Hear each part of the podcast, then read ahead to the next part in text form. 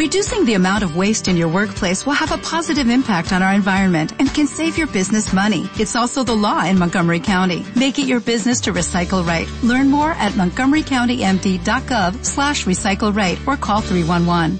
Bienvenidos, esto es Keep Pushing y estamos eh, esta semana también sin introducción musical y es que aunque la semana pasada pensamos que, que era un hecho aislado, pues esta semana tenemos que lamentar otro fallecido en los circuitos y es que eh, ayer, domingo, a las 11.56 de la mañana hora española, se certificaba la muerte de Marco Simoncelli después de un espeluznante accidente eh, con, con, Colin Edwards y, Valentino Rossi, ¿no? Eh, Valentino Rossi tuvo la mala suerte de pasar por encima, digamos, del cuello, de la cabeza de, de Simoncelli y se llevó por delante su casco y también se llevó por delante la vida. 24 años, Marco Simoncelli. Lamentamos totalmente su muerte. La verdad es que no, no, esperábamos, no deseábamos tener que esperar, eh, empezar esta semana el Keep Pushing también sin, sin música y un palo muy gordo, otra semana más. Y bueno, deseamos no tener que empezar más, más capítulos sin nuestra introducción y poder, poder volver a sonreír cada vez que, que vemos una carrera y no tener que, que, tener estos desenlaces tan, tan trágicos y tan dolorosos, sobre todo por eso. Dan Weldo la semana pasada 33 años, esta semana Marco Simoncelli 24 años, una de las promesas de, de MotoGP, de, el nuevo Valentino Rossi se decía que era.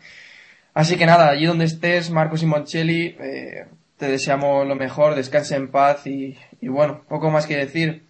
No tenemos finalmente a Arbel Costa, que no ha podido venir, no hemos podido contactar con él, no sabemos qué ha pasado, pues está en Austria, está en un evento de la FIA, pero bueno, por lo demás, hoy el capítulo está un poco vacío, tenemos el equipo a medio, a medio gas, tenemos a Iván y Jan de F... bueno, de Box GP, ahora puedo decir ya, ¿no? Tú di lo que quieras y ya te te, te rápido. Vale, esa muy misión, ¿no? Ya lo dirás, tampoco pasa nada.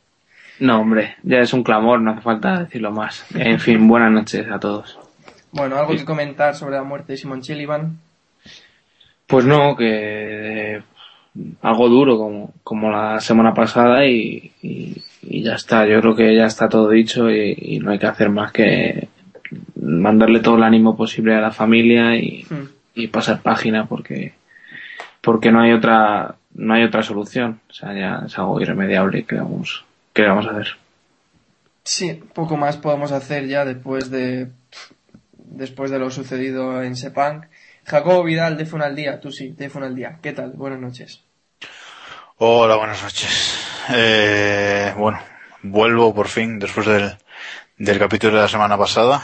Eh, con, con, con, muy malas noticias, ¿no? O sea, eh, me parece increíble que en, que en solo una semana eh, hayamos perdido a, a, dos grandes, ¿no? Porque al fin y al cabo los dos lo eran. Eh, es cierto que aquí no hablamos mucho de las, de las dos ruedas, pero bueno. Mm. Eh, al fin y al cabo es motorsport igual, ¿no? Y, y, es un, y es un palo muy importante. A, mí personalmente me, me ha dolido mucho más esto, ¿no? Eh, más que nada porque, bueno, eh, yo las motos las sigo, las sigo muy de cerca y la IndyCar desgraciadamente no tanto. Eh, y para mí ha sido un palo durísimo, porque bueno, eh, es cierto que, que Simoncelli, eh, yo personalmente le había llamado muchas veces eh, Simon Cerdi, ¿no? Por las cosas que, que en la pista a veces, ¿no? Que, que tiraba pilotos en, en 125 le había agarrado el, manillar a Barberá para tirarlo, o sea, hacía cosas en la pista que no, que, que increíbles de, de, de mal jugador, ¿no? Pero bueno, eh, después también es cierto que era, que era un, piloto buenísimo, ¿no? Eh, él, eh, quitando, quitando esas maniobras, eh, él era un tío rapidísimo, que no se rendía nunca y bueno, y evidentemente nadie merece, nadie merece la muerte, ¿no? había renovado, había renovado además por el, por su actual equipo, por una temporada más, esperaba un asiento de, un, una moto de oficial de Honda para el siguiente año, o sea, yo creo que tenía un futuro por delante por delante increíble y, la verdad es que el accidente fue impresionante. O sea, eh, lo, del, lo del casco no, aún no me lo explico, eh, increíble, no, La verdad es que sí, sin palabras, no, no me lo puedo explicar y, bueno, espero que, de aquí a muchos años no volvamos a tener otra otra tragedia igual, ¿no? Y, sobre todo que, que la Fórmula 1 este fin de semana nos deje disfrutar de un fin de semana tranquilo y, de alegrías, ¿no? Y que no, y que no pase nada. Ojalá eso esperamos.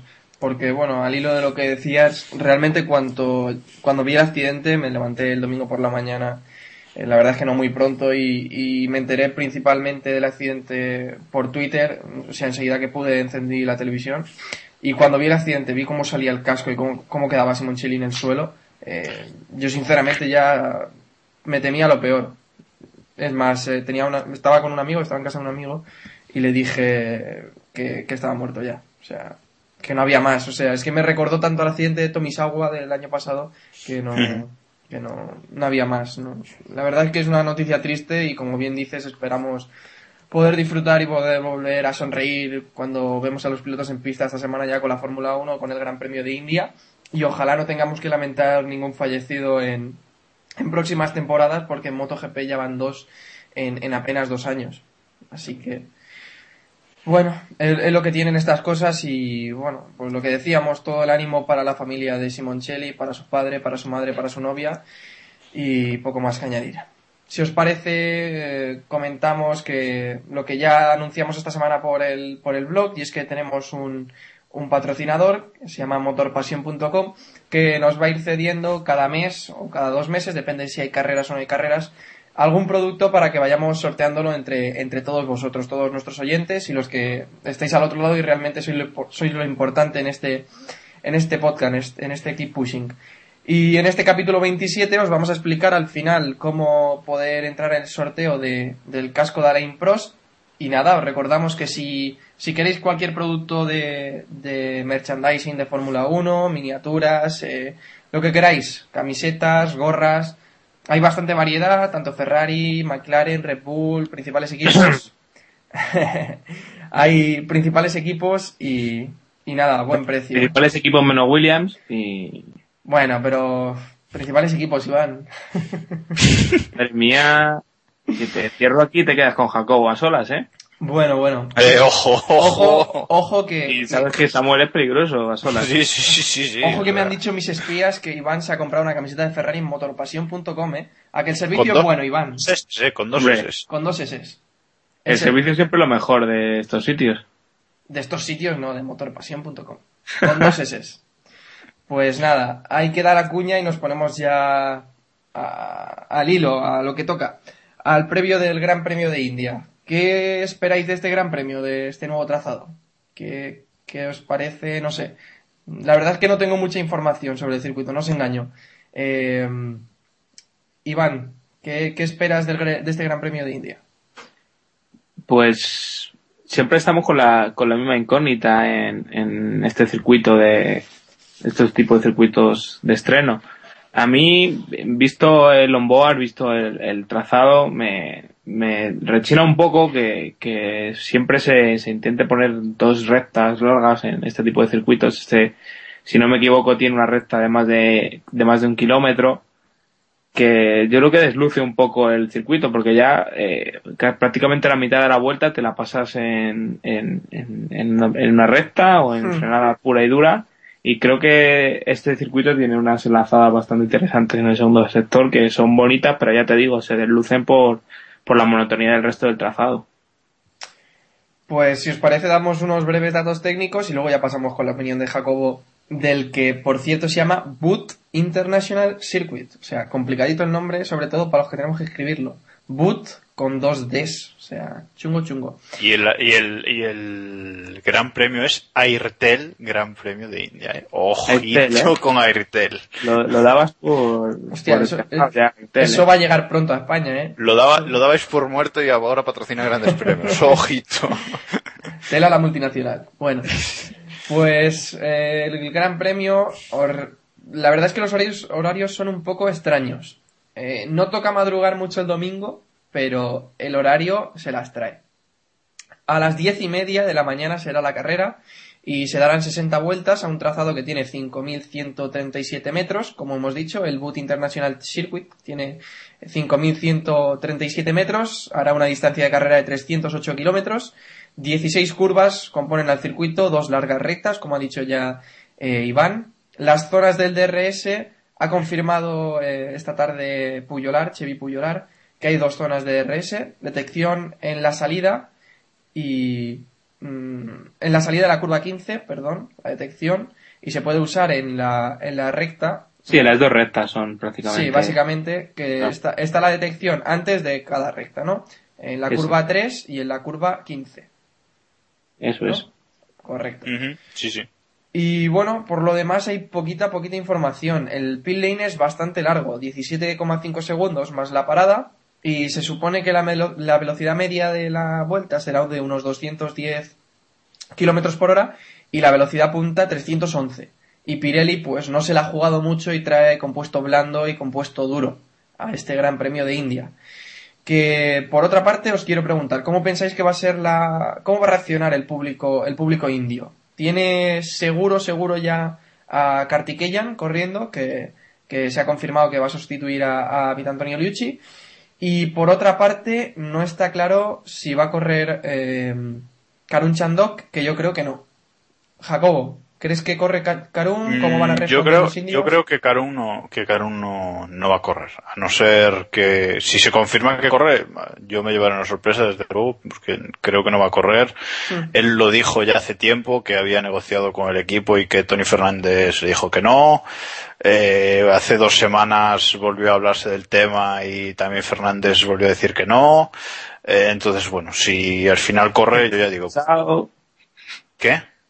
Que le decía que no fuera pesado, que no insistiera. Sí, sí, sí, y sigue insistiendo, o sea que, que yo creo que, yo creo que, que no va a correr. Y bueno, el público, si hacemos caso a la venta de entradas, que dicen que se han metido 80.000, si no son las mismas que se vendieron en Corea, pues yo creo que bueno, puede ser una, una, buena entrada para, para ser un circuito nuevo y en un país que la cultura automovilística es es muy, muy pobre, ¿no? Entonces, eh, bueno, a mí me sorprende más que el circuito se haya completado relativamente a tiempo, ¿no? Eh, pienso que aún faltan cosas, evidentemente, pero esto, comparado con lo que vimos el año pasado en Corea, eh, está rematadísimo, vaya, ¿no? O sea, yo las últimas fotos que, que he visto y las fotos de los periodistas que están mandando, pues bueno, me dejan bastante tranquilo. Sí, eh, bueno, quizás los vehículos y la y los medios que utilizan los, los constructores no son los que solemos ver en Europa más modernos, ¿no? Pero pero bueno, eso me, me ha sorprendido, me ha sorprendido bastante. Y en cuanto al circuito en sí, como decía Iván, a mí tampoco me gusta que tenga así dos largas rectas. Eh, una sí, a mí me gusta que los circuitos tengan una, una, larga recta con, si tienen una frenada fuerte al final mejor, ¿no? Por, por adelantamientos, pero ya dos, este, casi tiene tres rectas largas también como, como Corea, ¿no? no hmm. La verdad es que no me gusta. Es que es, yo creo que es un circuito muy parecido a Corea, ¿no? Tres rectas largas. ¿no? El circuito. Sí, sí, sí, es de Tirque, sí. O sí, sea, el dos tres rectas largas y después pues una zona más, más técnica, que yo creo que es bastante menos técnica que la de Corea. Y sinceramente, lo único así que me gusta bastante es la, la curva 10-11, ¿no? Que podría ser quizás un poco parecida a la de Turquía, ya, ya veremos qué nivel de exigencia tiene. Y la verdad es que esa parte me gusta bastante, pero bueno, el resto, bah, no, no creo que haya nada destacable. No, decía, ¿qué, opináis del, del tema este que se comentaba del plagio de, de Kialami, que era que es prácticamente igual el trazado? Yo lo veo un poco extraño, pero vamos. Solo, solamente pensar que Tilke ha ido a coger otro circuito para copiarse de, para hacer un nuevo, un nuevo trazado ya me parece un poco. Yo es que de Tilke, eh, yo creo que, sí, o sea, yo creo que es que a lo mejor no es que haya querido copiar, pero es que ya ha visto tantos circuitos y tantas cosas y ya ha hecho tantas cosas parecidas que yo creo que ya, pues a lo mejor lo ha hecho ya sin, ni sin darse cuenta, ¿no? O sea, mm. no sé.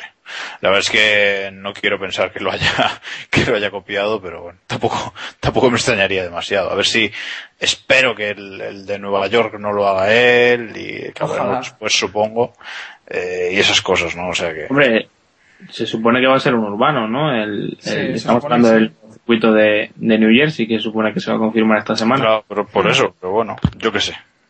Sabe Dios. Crucemos los dedos, ¿por qué no?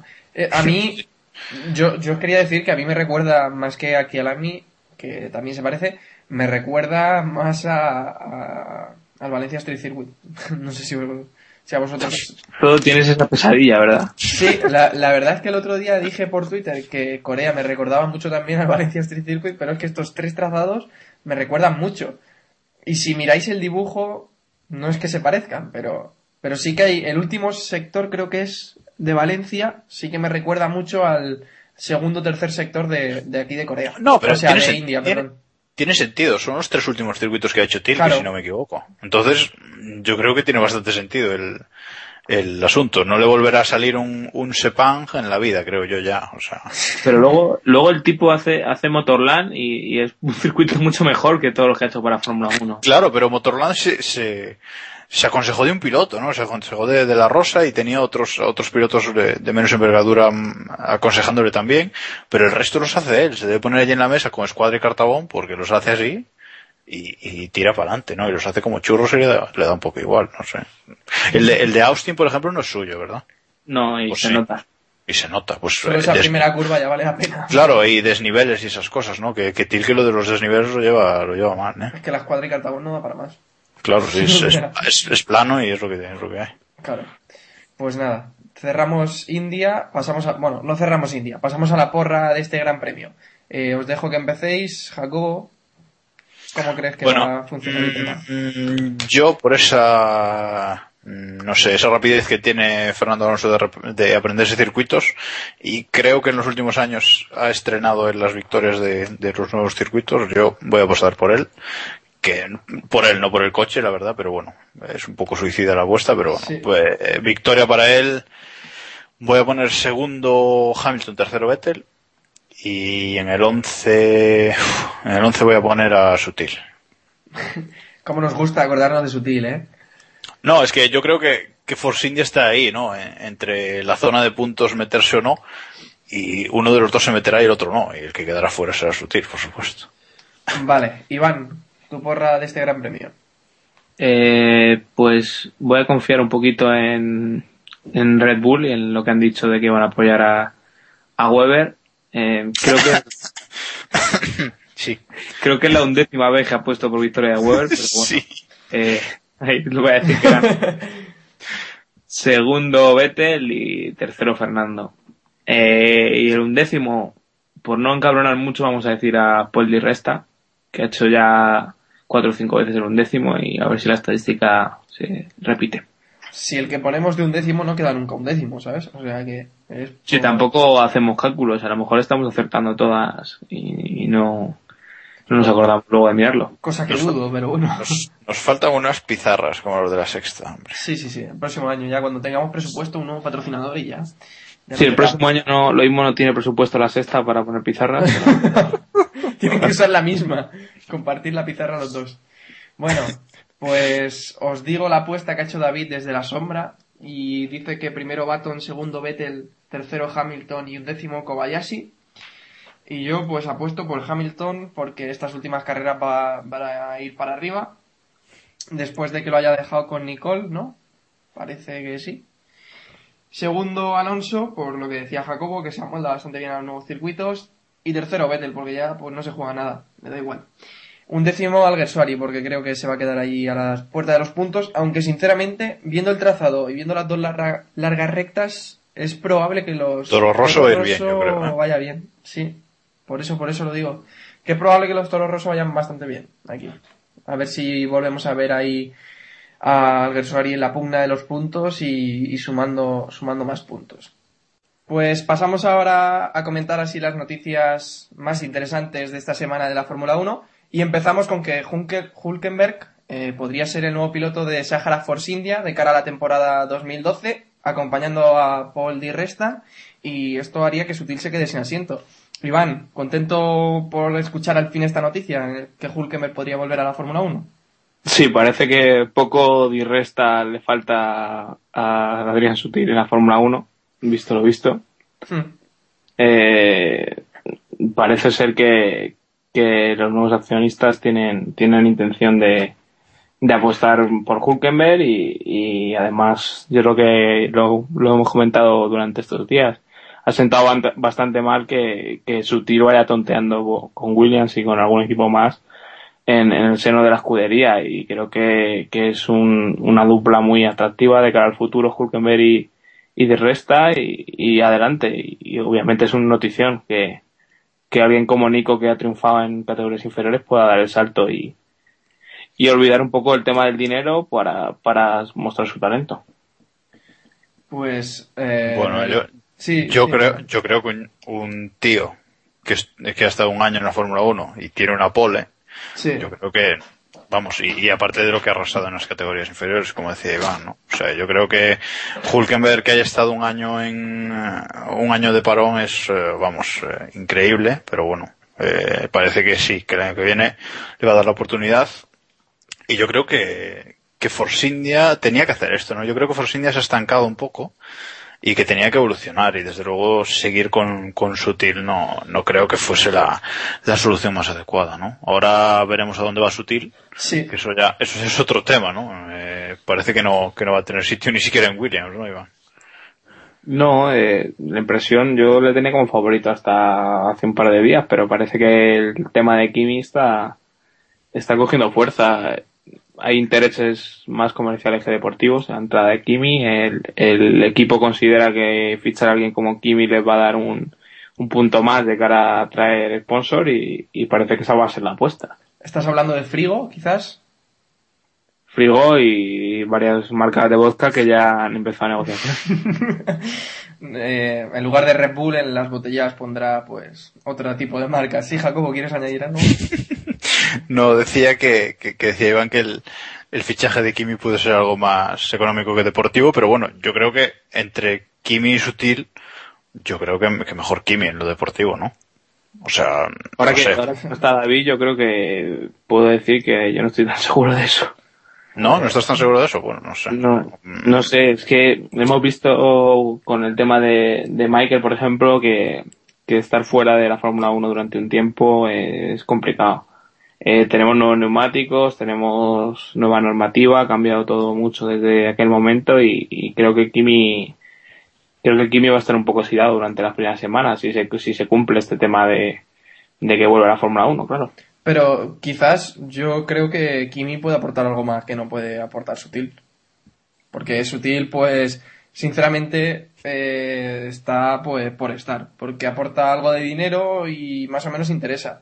Pero Sutil, si quiere plaza para la temporada que viene, va a tener que irse a uno de los tres equipos nuevos, ¿eh? Bueno, nuevos relativamente, los que conocemos como nuevos. Yo es que... Mm, yo es que si se, si se confirma lo de, lo de Kimi Williams, mm, quiero ver con qué actitud llega, ¿no? Porque yo creo que Kimi es muy de, muy de actitud. Si está motivado, pues eh, te puede ganar un mundial y si no, pues, pues hacer lo que está haciendo en los rallies, ¿no? Que está un poco ahí por, por, estar. y por mm. no ver las carreras en el sofá y aburrirse, y aburrirse todo el día, ¿no? O sea que, que a ver, porque yo creo que si llega motivado de verdad, que tengo mis dudas, puede, puede darnos grandes cosas, ¿eh? Sí, bueno, si el coche de Williams también, eh, si el Williams Renault también, también mejora un poquito lo de este año, ¿no? Que, que ha sido un desastre. A mí me, a mí me da la impresión de que, de que sí puede venir motivado porque, más que nada porque ha sido el quien ha buscado este contacto. Williams no ha ido a buscarle en ningún momento y, y parece que, que ha sido Kimi el que se ha movido siempre por, por fichar por el equipo, así que en principio yo sobre eso no dudo. Otra cosa es que sea posible y que claro, y que llegue a las dos semanas y el, coche sea una basura como este y, ya se le pase la motivación, que es lo más normal del mundo. Sí. Claro, pero tienes razón en eso de que, de que ha buscado el contacto, ¿no? Y, y yo creo que, que lleva ya un par de años buscando volver, ¿eh?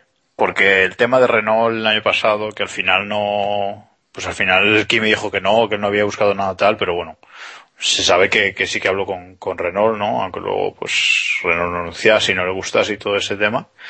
Pero yo creo que sí que, sí que está buscando volver a la Fórmula 1. Lo que no sé es eso, con qué objetivos y con qué motivación, pero bueno, si viene motivado, pues sin duda que es un, va a ser un gran activo el año que viene.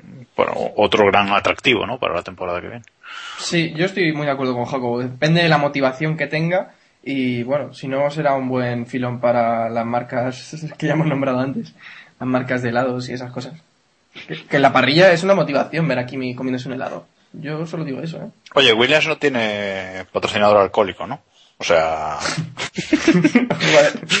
no ríete, pero los, los dueños de, de las compañías que patrocinan Williams. Pero, sabía que ibas a ir por ahí. Pe- pequeño palo ahí, ¿no? Dejándola caer. Sí, sí, sí, sí. Bueno, pues al final habéis ido metiendo el tema que quería comentar por segunda, seguido a este, o sea, el tema de Kimi. Así que damos el salto. Y es Hombre, que, pa- nos queda, nos queda Barrichello en discordia. bueno, Podemos vale, si a- queréis, a- hablar de Barrichello. Yo creo, abuelo, ¿no? parece que se va a ir, pero no se quiere ir y, y me da a mí que va a acabar la carrera en Brasil y, y ni se va a despedir. Es lo que es la pena que a mí me queda de todo esto, porque está clarísimo que, que si alguien no va a subir a ese Williams, al que han le lanzado a 7-8 pilotos, bueno, va a ser Barrichello. Hmm. Es que no tiene sitio. ¿Dónde No, ya no, no, te- no tiene sitio en Williams, pero yo creo que ahora mismo si tengo que apostar, no, no sabría qué deciros, pero yo creo que Barrichello, si quisiera, sí podría seguir en la Fórmula 1. ¿eh? Yo creo que es un, un poco como Trulli, dices, ¿cómo está ahí, cómo los equipos le quieren? Pero al final mm, sigue estando, ¿no? Algo tiene que tener, ¿no? mm, Algo, algo tiene que tener o, o algo, no sé, les debe dar a los directivos para, para ficharlo, ¿no? Pero. Mm, Tengo, tengo la sensación esa de que, de que va a seguir, aunque también tiene razón Iván en que puede que, que acabe la carrera de Brasil y no volvamos a saber nada de él en, la Fórmula 1, ¿no? La verdad es que, es que lo único que está claro es eso, que en Williams seguro que no, que no va a estar porque ha buscado un contrato de renovación de dos años. Williams se ha callado y, no ha hecho nada al respecto, ni creo que ni le han respondido, o sea que, en fin. Bueno, pues veremos qué sucede. Eh, la pregunta es, si tienes que elegir entre, entre Barrichello, Sutil y Raikkonen, ¿con quién te quedas, Iván? Eh, teniendo en cuenta todo, eh, incluido criterio deportivo y, y económico, con, con Raikkonen. Pero porque, porque sí creo que, que va a traer sponsor más que lo que pueda traer Sutil. Hmm. Y creo que joder, eh, el conjunto Williams Renault Raikkonen suena súper atractivo de cara a un sponsor. Luego será, a lo mejor no, no le da ni para pelear para, para entrar en la Q3, pero bueno, que de cara a un sponsor ya sabemos que la gente Sí. se basa mucho en, en las impresiones que tiene de los pilotos y las ideas formadas y todo el mundo asocia a Raikkonen a un, a un triunfador y uno de los mejores que hemos visto en la última década. Sí, y además, eh, por temas deportivos y por temas extradeportivos, un tío mediático que va a estar apareciendo en las páginas web, portadas y demás. Entonces, eso asegura que el, anunciante va a estar apareciendo también. Así que, veremos, veremos. Pero yo creo que Raikkonen tiene muchas, muchas cartas en, en esta partida. Muy buenas cartas, digamos. Eh, pues si os parece comentamos que Nueva Jersey se suma al calendario de la Fórmula 1 a partir de la temporada 2013. Bueno, Nueva Jersey está pegadito a Nueva York, o sea que casi casi un gran premio en Nueva York. Y os pregunto, ¿qué os parece que se corran dos grandes premios en Estados Unidos? Ahora mismo tenemos dos en España, que contando que Estados Unidos se vaya, se va a quedar dos, eh, yo creo que Montmeló se puede ir despidiendo ya de la Fórmula 1. No sé si está de acuerdo conmigo, Jacobo. Bueno, eh, a ver, has hecho muchas preguntas, creo. Vale, vale. Por Primero, partes, ¿qué te parece que por haya dos, dos carreras en Estados Por Unidos? partes. A mí que haya dos carreras en Estados Unidos me parece, me parece bastante bien. O sea, sobre todo porque creo que la Fórmula 1 necesita un impulso en, en Estados Unidos, ¿no? Porque es- al fin y al cabo es, es un mercado enorme, ¿no? Aunque sea solo un país, eh, Estados Unidos es un mercado que la Fórmula 1 no puede, no puede dejar de lado como, como ha hecho todos estos años, ¿no? Y entonces, bueno, veremos cómo va el año que viene el, el Gran Premio de, en, en Austin, que bueno, aún está por ver los problemas económicos que están teniendo y todo eso, pero bueno, se, se supone que, que irá bien. Sí. Y después que, que además será un gran premio totalmente distinto al de, al de Nueva Jersey, ¿no? O sea, eh, Texas será un gran premio de, de calor seguramente, un, un, un clima árido. Y luego está pues Nueva Jersey, que es un clima totalmente distinto y eh, rodeado de edificios, será un, un circuito urbano, que además creo que ya hay un, un boceto de trazado por ahí, creo, creo que sabe Iván algo más de, de esto. Y luego, o sea que por esa parte me parece bien. Y luego lo de que qué gran premio se quedará sin plaza de los actuales, pues creo que hay muchos candidatos, ¿no? Eh, como decías, uno de los dos grandes premios que se celebran en España va a caer sí o sí, y yo creo que ya dentro de dos años, Sí. o si no el año que viene, ya veremos. Y después el otro va a ser Bélgica, o sea, ya veremos si entra Francia y se, y se intercalan, pero Claro. bueno, Bélgica va a perder la plaza fija. Eso, eso es lo que también iba a decirte, que si tuvieras que apostar por solo un gran premio, ¿cuál crees que va a ser el primero en caer? Yo creo que Montmeló, casi seguro, y luego Bélgica y Francia, eh, es que también es eso, que hay otros países que también quieren entrar, Francia quiere recuperar plaza, y Francia y Bélgica tienen muchas opciones de ir turnándose, ¿no? No sí, sé, yo es tiene, que... que- entrar, tiene que entrar también Rusia y También. Sí. tenemos ahí más más, Irán, más México. el, el tema el tema está en que en que va a haber muchos de estos circuitos nuevos, por así decirlo, de nuevo cuño, que, que yo creo que van a dejar de, de acoger la Fórmula 1, como ha pasado con Turquía. Eh, ya sabemos cómo es, cómo es esto. Eh, la Fórmula 1 llega a un país por el capricho de un político de más, que Sí. hace un circuito, se gasta un pastizal, pero luego cambia el gobierno o, o ya se aburren de la Fórmula 1, que es un desastre, suele ser un desastre. Siempre vemos Corea, vemos demás que las Sí. gradas están vacías y no hay, O no hay pasta, que es el otro problema. Exacto, y, y creo que por ahí va a haber circuitos que se caigan. En Spa, pues, uf. Ojo, ojo Corea y China, eh, yo creo que, que pueden Claro, caer claro. sin esperarlo.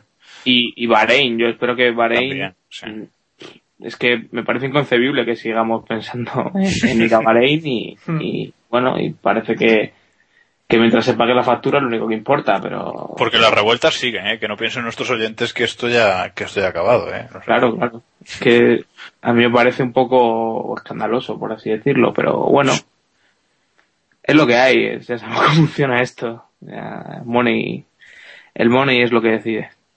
Pues sí, la verdad ¿Y es sobre que- Estados Unidos, Iván?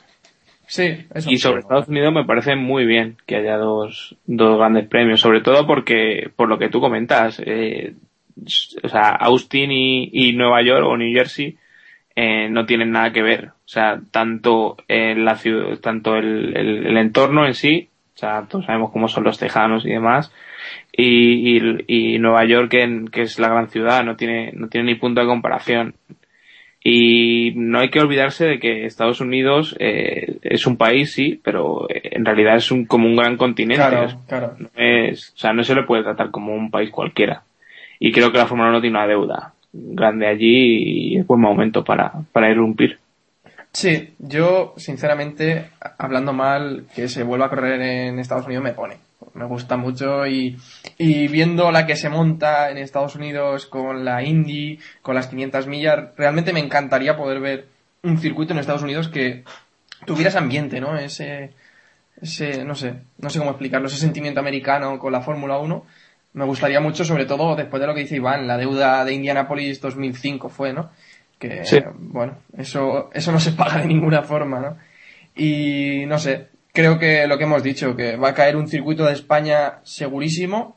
No sabemos cuándo, yo creo que en 2013, viendo los recortes que se están llevando a cabo y tal, ya no va a haber Gran Premio de España en Montmeló y veremos qué pasa con Valencia porque veremos si hay pasta en próximos años también. Que digo yo, que ahora le voy a dar un palo yo aquí a la señorita Rita Barberá, que en vez de cancelar la muestra de la muestra de Valencia, que le vale un millón a- Sí. al, al- al- Ayuntamiento.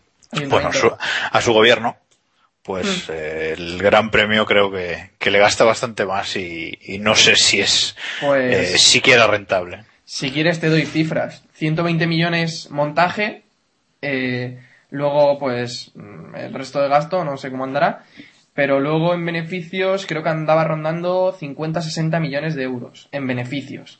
O sea, Sí, hay o sea se- que el- el 60 millones que se no da. pierden. Sí.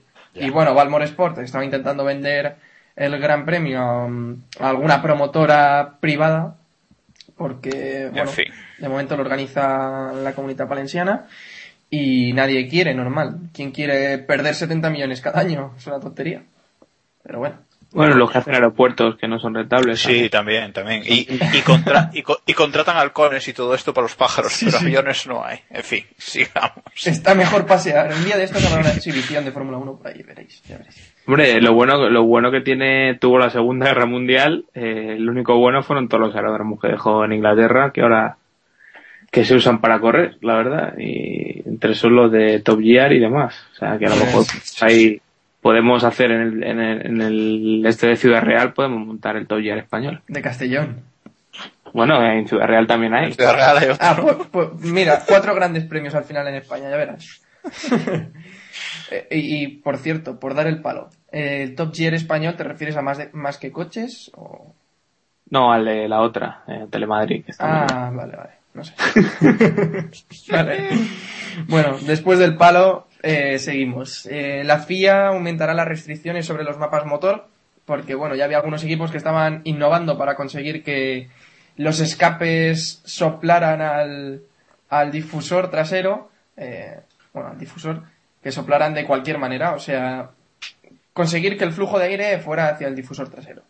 Y bueno, la FIA está poniéndose firme y ha dicho que va a prohibir los mapas motores de, de cara a la nueva temporada 2012. Y os quería preguntar qué, qué opinión tenéis sobre el asunto, Jacobo.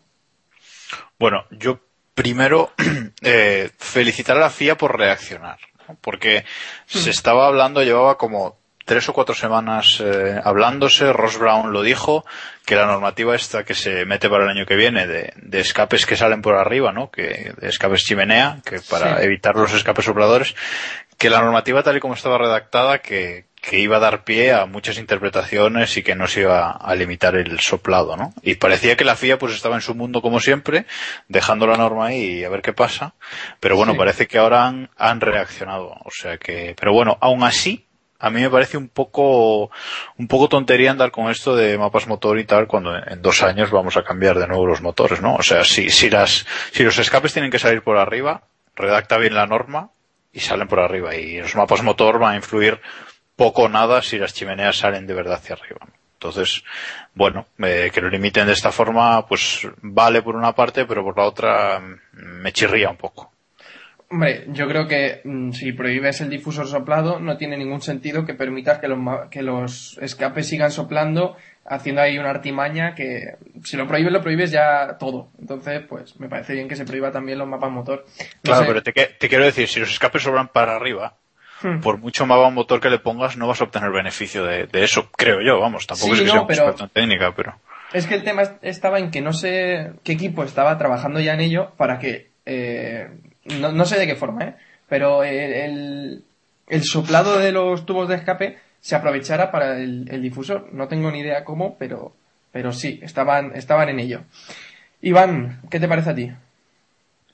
Eh, me parece bien. Podemos entrar en el eterno debate de, si prohibir la, la, tecnología o el invento de, de tal o cual equipo, pero es, es lo que comentáis. Si, se prohíbe, hay que, hay que terminar con, con todo lo que, todo lo que rodea el sistema y, me parece que la FIA ha demostrado tener ahí una cintura bastante a la que no nos tiene a la que no nos tiene acostumbrados ha demostrado que, puede dar un giro a su a su postura y adaptarse rápido a los a los cambios que o a las a las piedras que se que se van poniendo en el camino así que bueno yo de todas maneras no descarto que, que alguien eh, sea capaz de darle un giro al, al tema y sacar y sacar algo interesante porque ya sabemos que los que legislan están muy por detrás en conocimiento de lo que de los que son los ingenieros de, de los equipos. Totalmente. Y al hilo de lo que comentas, os pregunto también, ya que estamos, por el FDAC de Mercedes. Bueno, el, el FDAC sabemos que está prohibido porque cualquier elemento que pueda activar el piloto desde dentro del cockpit está prohibido. Y Mercedes ha dicho, pues sí, pues nosotros vamos a reinventar el concepto del FDAC con un agujerito en el alerón delantero que, bueno, va siempre accionado, entonces se encarga de distribuir el aire que entra por ese agujerito a, enviándolo a la, a la zona baja, o sea, se mueve a través de unas tuberías por dentro del alerón delantero y acaba en la zona baja del monoplaza, con dos agujeritos en la parte más baja, bueno, del, del alerón. A mí me parece una idea muy buena, ya lo comenté por Twitter y la verdad es que me parece un concepto bastante interesante, no sé cómo afectará a la carga aerodinámica del monoplaza, pero a mí me gusta. No sé qué te parece a ti, Iván. Eh, me parece que es una idea bastante interesante, pero me, me sorprende que, que, se, haya hecho tan pública en, en tan poco tiempo. Hmm. Y por eso tengo la impresión de que a lo mejor no es tan eficiente como, como se ha pensado. O sea, sabemos que Roll Brown eh, es capaz de ocultar cualquier estratagema hasta el momento clave y, me parece que si ha salido a la luz tampoco tampoco es tan interesante. A lo mejor es un es un señuelo para que nos preocupemos de eso y el resto de equipos se preocupen de, de implementar esos coches que, que realmente lo, lo que lo que les aporta. Pues sí igual tiene razón y es un, se está guardando algo más y solo quiere mostrar esto no Jacobo Sí, o sea, yo estoy bastante de acuerdo con, con Iván el tema de que, de que se ha desvelado muy pronto. O sea, yo hmm. he leído como tres o cuatro artículos analizando el, el FDAC este, o como le quieras llamar, de, de, Mercedes, ¿no? O sea, pero al milímetro, con un detalle que yo alucinaba, digo, pero, pero esto qué, qué, es? ¿Esto ya lo han usado y ahora lo han descartado o qué? ¿No? Yo pensé, yo lo pensé de esa forma, o sea, ya lo han usado, ahora lo han descartado y, y ahora lo están analizando, pero no sé, a mí me, me me, flipa eso también. Eh, en cuanto al, al, concepto en sí, al, al, mecanismo en sí, pues perfecto. O sea, mientras eh, sea un sistema pasivo y todo esto, que ya se había dicho que, que Mercedes estaba trabajando en una cosa parecida para el alerón trasero también, pues eh, perfecto. O sea, yo creo que ahí la normativa tiene poco que, tiene poco que hacer, ¿no? Es un, es una artimaña aerodinámica que no, que no rompe las normas actuales. O sea que bueno, hmm. por mí, por mí perfecto. Pues sí. ¿Pensáis que, ¿Pensáis que Mercedes puede estar arriba? O sea, por lo menos para pelearse entre, colarse entre esos tres primeros. Yo creo que Mercedes el año que viene va a ganar alguna carrera. Pues. Quiero, quiero creerlo además. O sea, porque ya sea Schumacher o, o ¿no? Me da igual que Schumacher vuelva a ganar o no. Pero yo creo que Mercedes sí que debería ya el año que viene por lo menos pelear un poquito, al menos a, a principio de año, ¿no? Sorprender a lo mejor a los tres de arriba y ganar alguna carrera por ahí. Pero bueno, ya, ya veremos.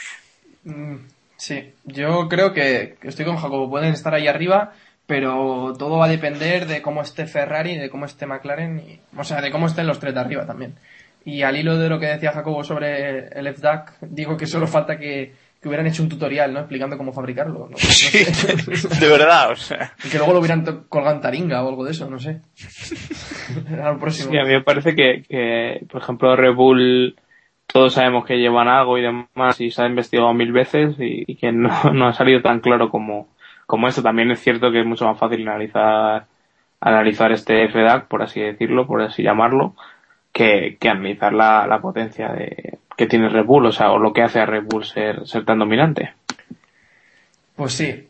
Y si os parece, cerramos las noticias hablando de Robert Kubica. Y es que, como hemos podido leer hoy en F1 al día, para que Jacobo luego no diga que solo hago cuñas de, otras páginas web, eh, eh, Kubica ya está conduciendo un coche de calle y podrá regresar a la competición próximamente, posiblemente en, en un par de semanas, un par de meses. Eh, pues la verdad es que son buenas noticias después de un par de semanas bastante malas para lo que es el motorsport, con las muertes de Weldon y de, y de Simoncelli. Yo creo que es una buena noticia y que todos estamos deseando volver a ver a, Robert, aunque pues, lo más probable es que no, no, sea el piloto que era, ¿no? Que no tenga esa velocidad y esa agresividad que tenía antes. Pero bueno, con ganas de ver a, a Kubica, ¿no, Iván? Sí, sin ninguna duda. Eh, lo que pasa es que yo temo que, que esta recuperación esté estén dando pasos demasiado rápido y que, y que a lo mejor por forzar para que esté el año que viene eh, pueda ser contraproducente. No lo sé, no tengo la más remota idea y hmm. como comentamos un día aquí estamos hablando de cosas que no de las que no tenemos los datos y no estamos tan tan tan cerca de, de él como pueden estar su agente, el médico y demás pero bueno, eh, yo me quedo también un poco con las declaraciones del, del otro día de su médico para poner ese contrapunto pesimista, por así decirlo, si lo queremos ver así, que decía que todavía faltaban un par de meses de recuperación. Eh, yo es que tiendo, tiendo a desconfiar mucho de los agentes y, y creo que la gente de Cúbica está diciendo mucho que, que va a estar listo y demás, pero no sé hasta qué punto eso es búsqueda de, confirmar su asiento o, hmm. o que o, si realmente está perfectamente y, va, va, a poder estar pronto. Yo creo que también es lo que tú dices, búsqueda de poco de promoción, que no se olvide la imagen de Cúbica tampoco y que, bueno, ya dijo Lotus Renault que le van a dar un poco más de tiempo para ver cómo está, porque ahí hay una incógnita que el equipo pues también quiere resolver, que tiene el asiento de Petrov casi asegurado y ver a quién mete. Grosjean con Bruno parece que no están del todo contentos en estas carreras que lleva, por lo que por otra parte es normal. Pero... No puedes pasar, ¿eh? De capítulos. Cada uno ya tenemos al nuestro, ¿no? Y yo ya... No, hombre. No, pero yo tengo un poquito la sensación esa que dice Iván de, de prisa, ¿no? Porque a mí el, el, asunto, por ejemplo, que salió esta semana también o la pasada, hmm. de que, de que eh, Eric Bouyer iba, iba a hablar con Kubica, ¿no? De a ver cómo está, de, de a ver qué, qué van a hacer. O sea, Lotus ya está pensando en el año que viene, evidentemente, porque este año ya, ya está perdido, ya lleva unas carreras perdido. Sí y tienen que hacer unos planes pues de cara de cara al futuro y, lo veo normal entonces yo creo que sí que se está a lo mejor no directamente pero un poco metiéndole prisa a Robert de bueno pruébate si si vales te queremos y si no vales pues a otra historia y nosotros y nosotros nos hacemos nuestros nuestros planes no entonces bueno mm, yo creo que llegará que que volverá a pilotar ahora lo que no sé es eh, a qué nivel no me dicen que, que, bueno, que ya se mueve, que ya mueve bien el codo y ya mueve bien los dedos, ya puede, podría apretar botones en el volante y, tal y cual. Entonces, bueno, yo creo que pilotar volverá a pilotar en Fórmula 1, eh, por lo menos en, algún test. Sí.